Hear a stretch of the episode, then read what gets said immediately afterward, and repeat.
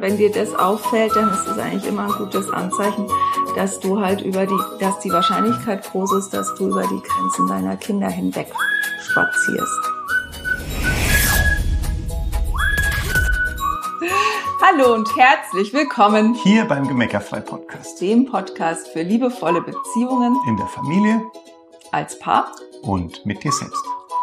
Schön, dass du eingeschaltet hast, dass du hier bist, dass du dich mit uns ein, eine Podcast-Folge lang äh, mit deiner persönlichen Grenze beschäftigen möchtest und äh, dich einladen lässt von uns, oder zumindest ist das das, was wir gerade aussprechen wollen, die Einladung, dass du deine persönliche Grenze nochmal überprüfst und unter Umständen anpasst. Und zwar geht's um deine persönliche Grenze. Wann beginnt für dich deiner Meinung nach gewaltvolles Verhalten im Alltag?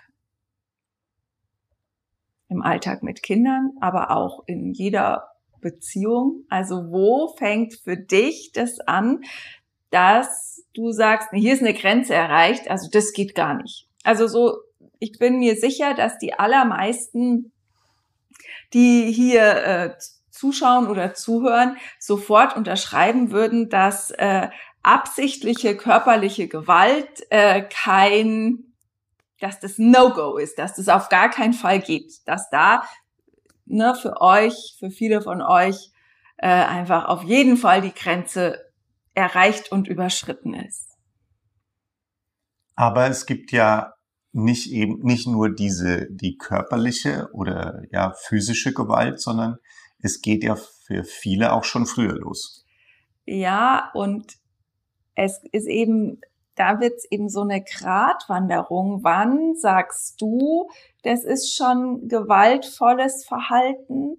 Und wann sagt zum Beispiel dein Partner, na ja, also komm jetzt, äh, was soll jetzt daran gewaltvoll gewesen sein? Ne? Und wo da zu sagen, okay, da haben wir einfach total unterschiedliche Sichtweisen, wenn wir das nicht miteinander definiert haben. Und natürlich, ich meine, wir sind hier bei Gemeckerfrei, also wir, wir schenken dir natürlich auch unsere Definition davon, wann unserer Meinung nach Gewalt im Familienalltag beginnt und was unsere Grenze ist, also was unser persönliches No-Go ist. Und was eben die wichtige Einladung ist, was ich jetzt nochmal um den Kreis dieser Einleitung Bitte? jetzt nochmal kurz zu schließen, ist, dass du das, was, glaube ich, nämlich viele bisher nicht gemacht haben und du vielleicht auch noch nicht gemacht haben, auch für sich selber erstmal nochmal genau überlegen und definieren, okay, wo ist denn meine Grenze, die ich schon einhalte oder die ich vielleicht auch gerne einhalten möchte, das vielleicht bis jetzt noch nicht immer schaffe, aber die ich eigentlich für mich definieren will und dann eben zusammen mit dem Partner, der Partnerin, egal ob äh, leiblicher oder Patchwork-Partner, ist ja egal. Du musst immer ja da zu einer gemeinsamen Linie kommen. Und natürlich ist die Einladung auch, dass du dich vielleicht von uns inspirieren lässt und sagst, ja, ja. klar, machen wir das so, wie äh, wir wollen ja gemeckerfrei sein. Also dann, ne, von dem her würden wir einfach gerne mal definieren, wo fängt eigentlich gewaltvolles Verhalten an ähm, und dass du dich daran orientieren und dich sortieren kannst. Ne? Und da einfach zu sagen, okay, also für uns fängt gewaltvolles Verhalten weit vor körperlicher Gewalt an. Also ne, körperliche Gewalt. Ich meine, da darfst du ja auch wieder unterscheiden, zu sagen, okay, ähm, züchtige ich mein Kind, weil ich sag, weil ich der Meinung bin, es, es hätte jetzt Prügel verdient. Äh, ja, also hoffentlich gibt's äh, einfach immer weniger Menschen, die das tun. Ich weiß, dass es noch nicht so ist, dass es die Allgemeinmeinung ist. Deshalb müssen wir auch an der Stelle auch darüber nochmal sprechen, ja. wo ich eigentlich sage, okay, es kann eigentlich nicht sein, dass wir im Jahr 2023 oder 2024 darüber noch sprechen müssen, dass wir einander nicht schlagen oder äh, einander nicht züchtigen müssen oder Gewalt anwenden müssen. Ja, also das ist ja an der Stelle schon mal total abstrus, dass es noch nicht allgemein eine Grenze, dass das noch keine allgemeine Grenze ist. Deshalb sind wir ja auch von Gemeckerfrei damit unterwegs, ja.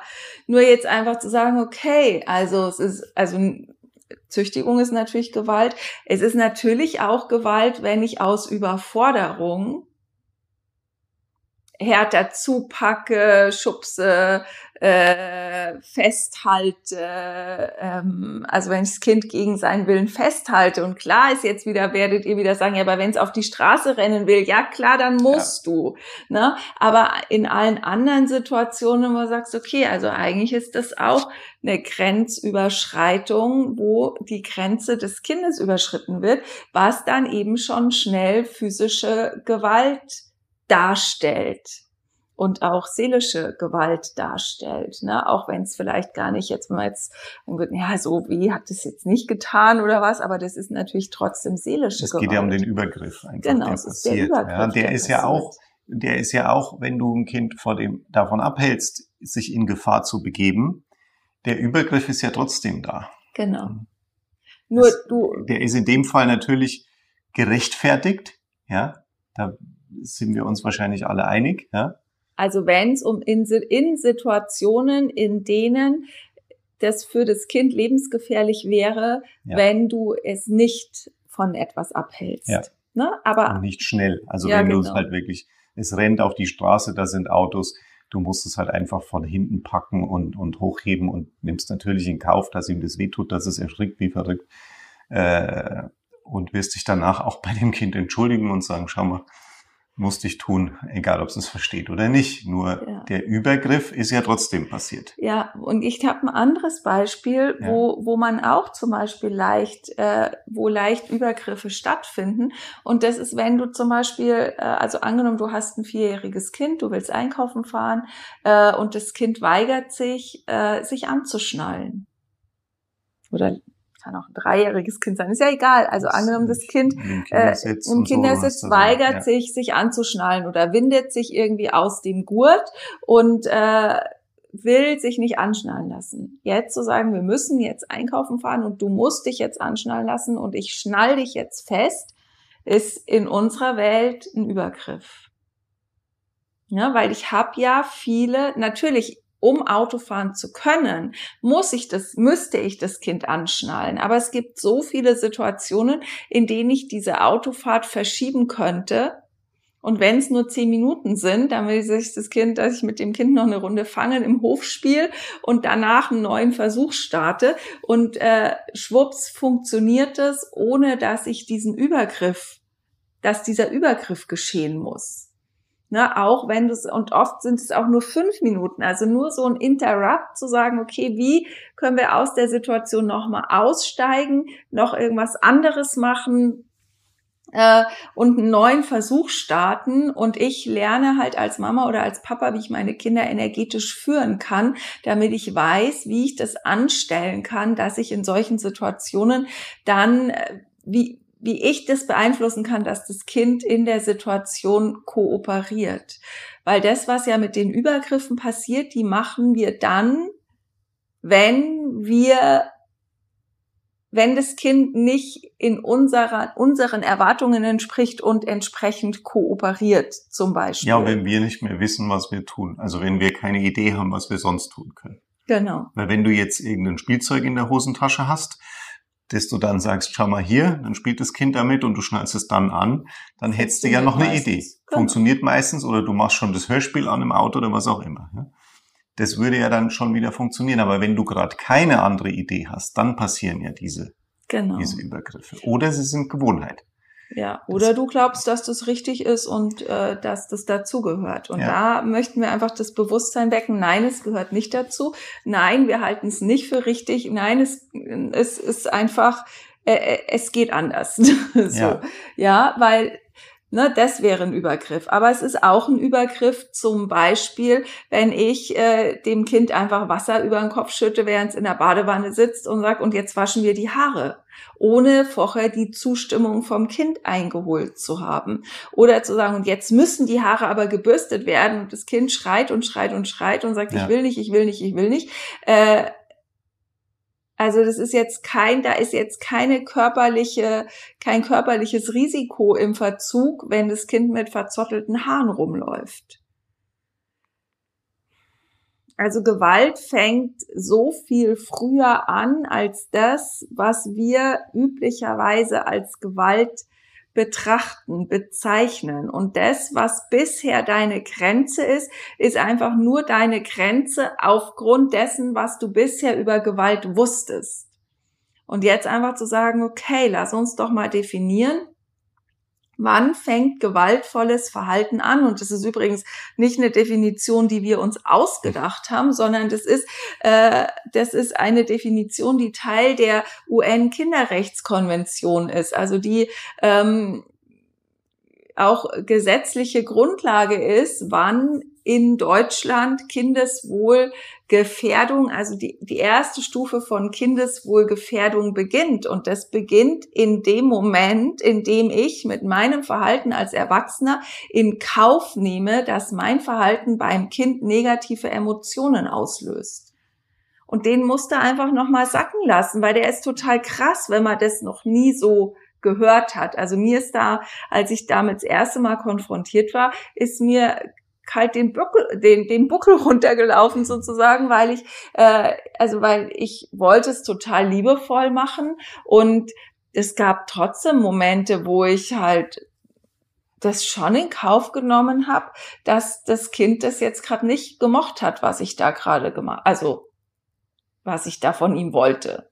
Also so, ne, jetzt gehen wir mal ins Bad schlafen, Kind schreit, äh, also ins Bad, um dann schlafen zu gehen, Kind schreit, ich will nicht.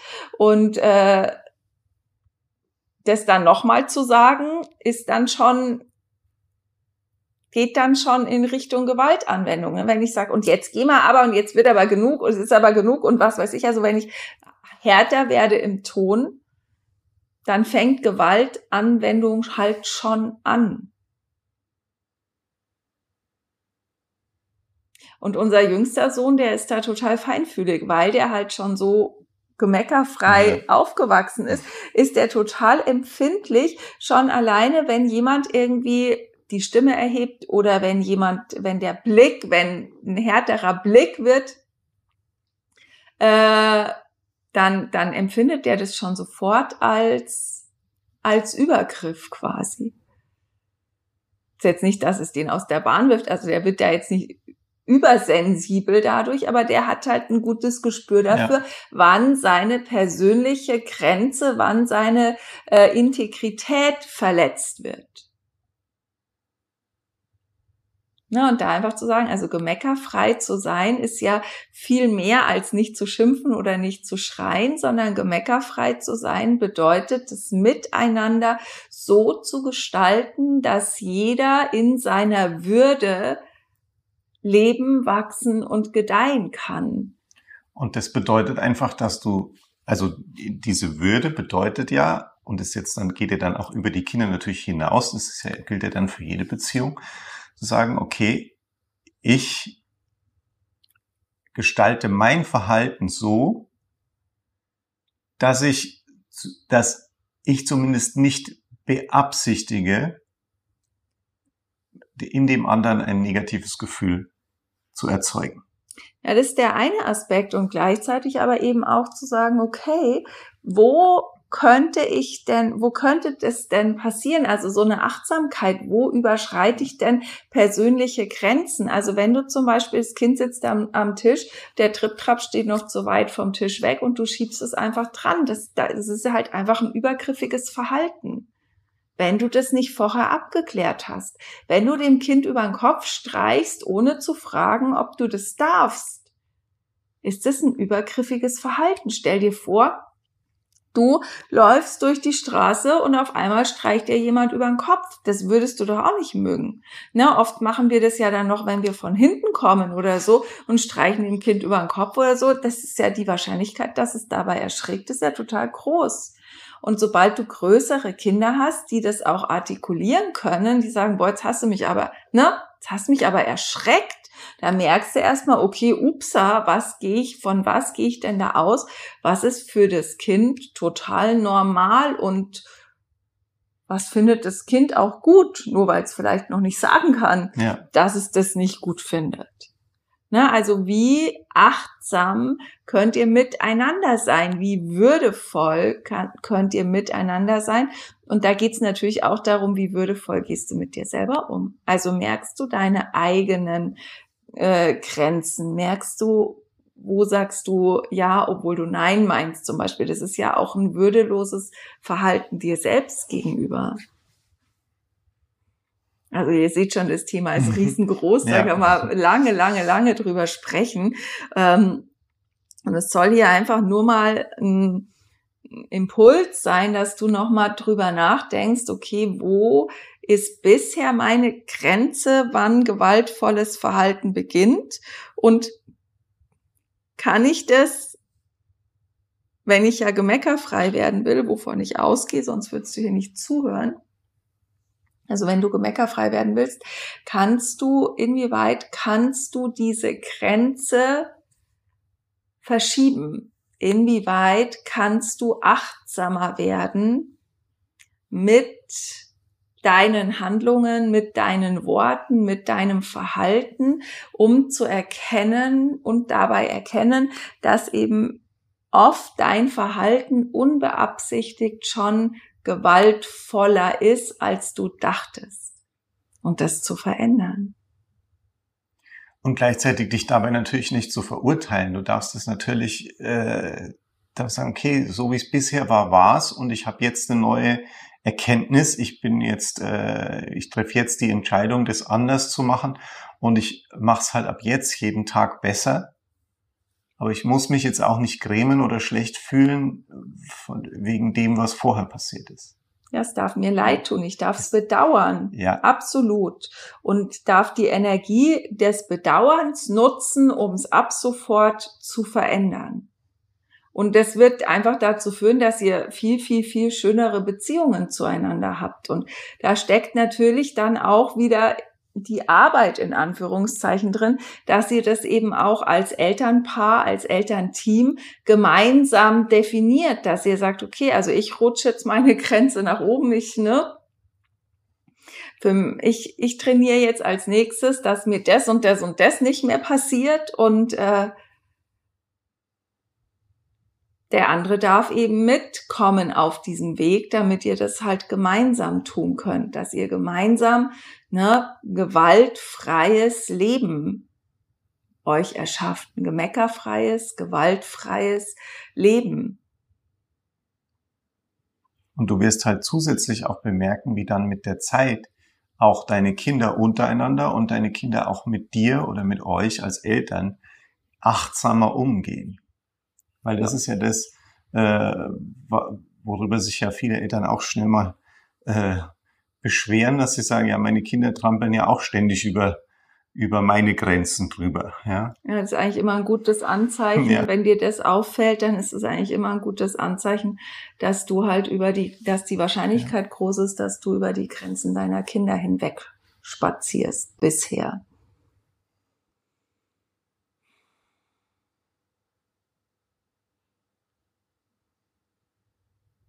Also eine, eine Folge zum Nachdenken, nicht zum schlechtes Gewissen machen, aber zum Wachrütteln, zu sagen, okay, da habe ich noch vielleicht einen Weg zu gehen, um eben für mich ganz klar zu definieren, wie viel gemeckerfreier, wie viel gewaltfreier kann ich in meinem Alltag werden.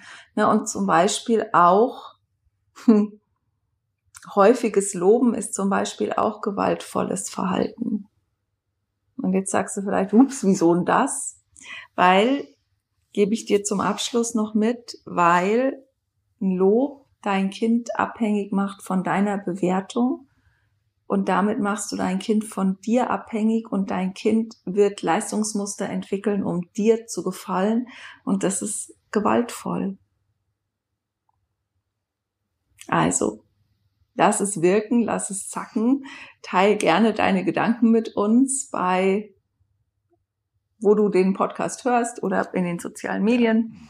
Und freuen wir uns, wenn du das nächste Mal wieder einschaltest. Bis bald. Alles Liebe. Tschüss.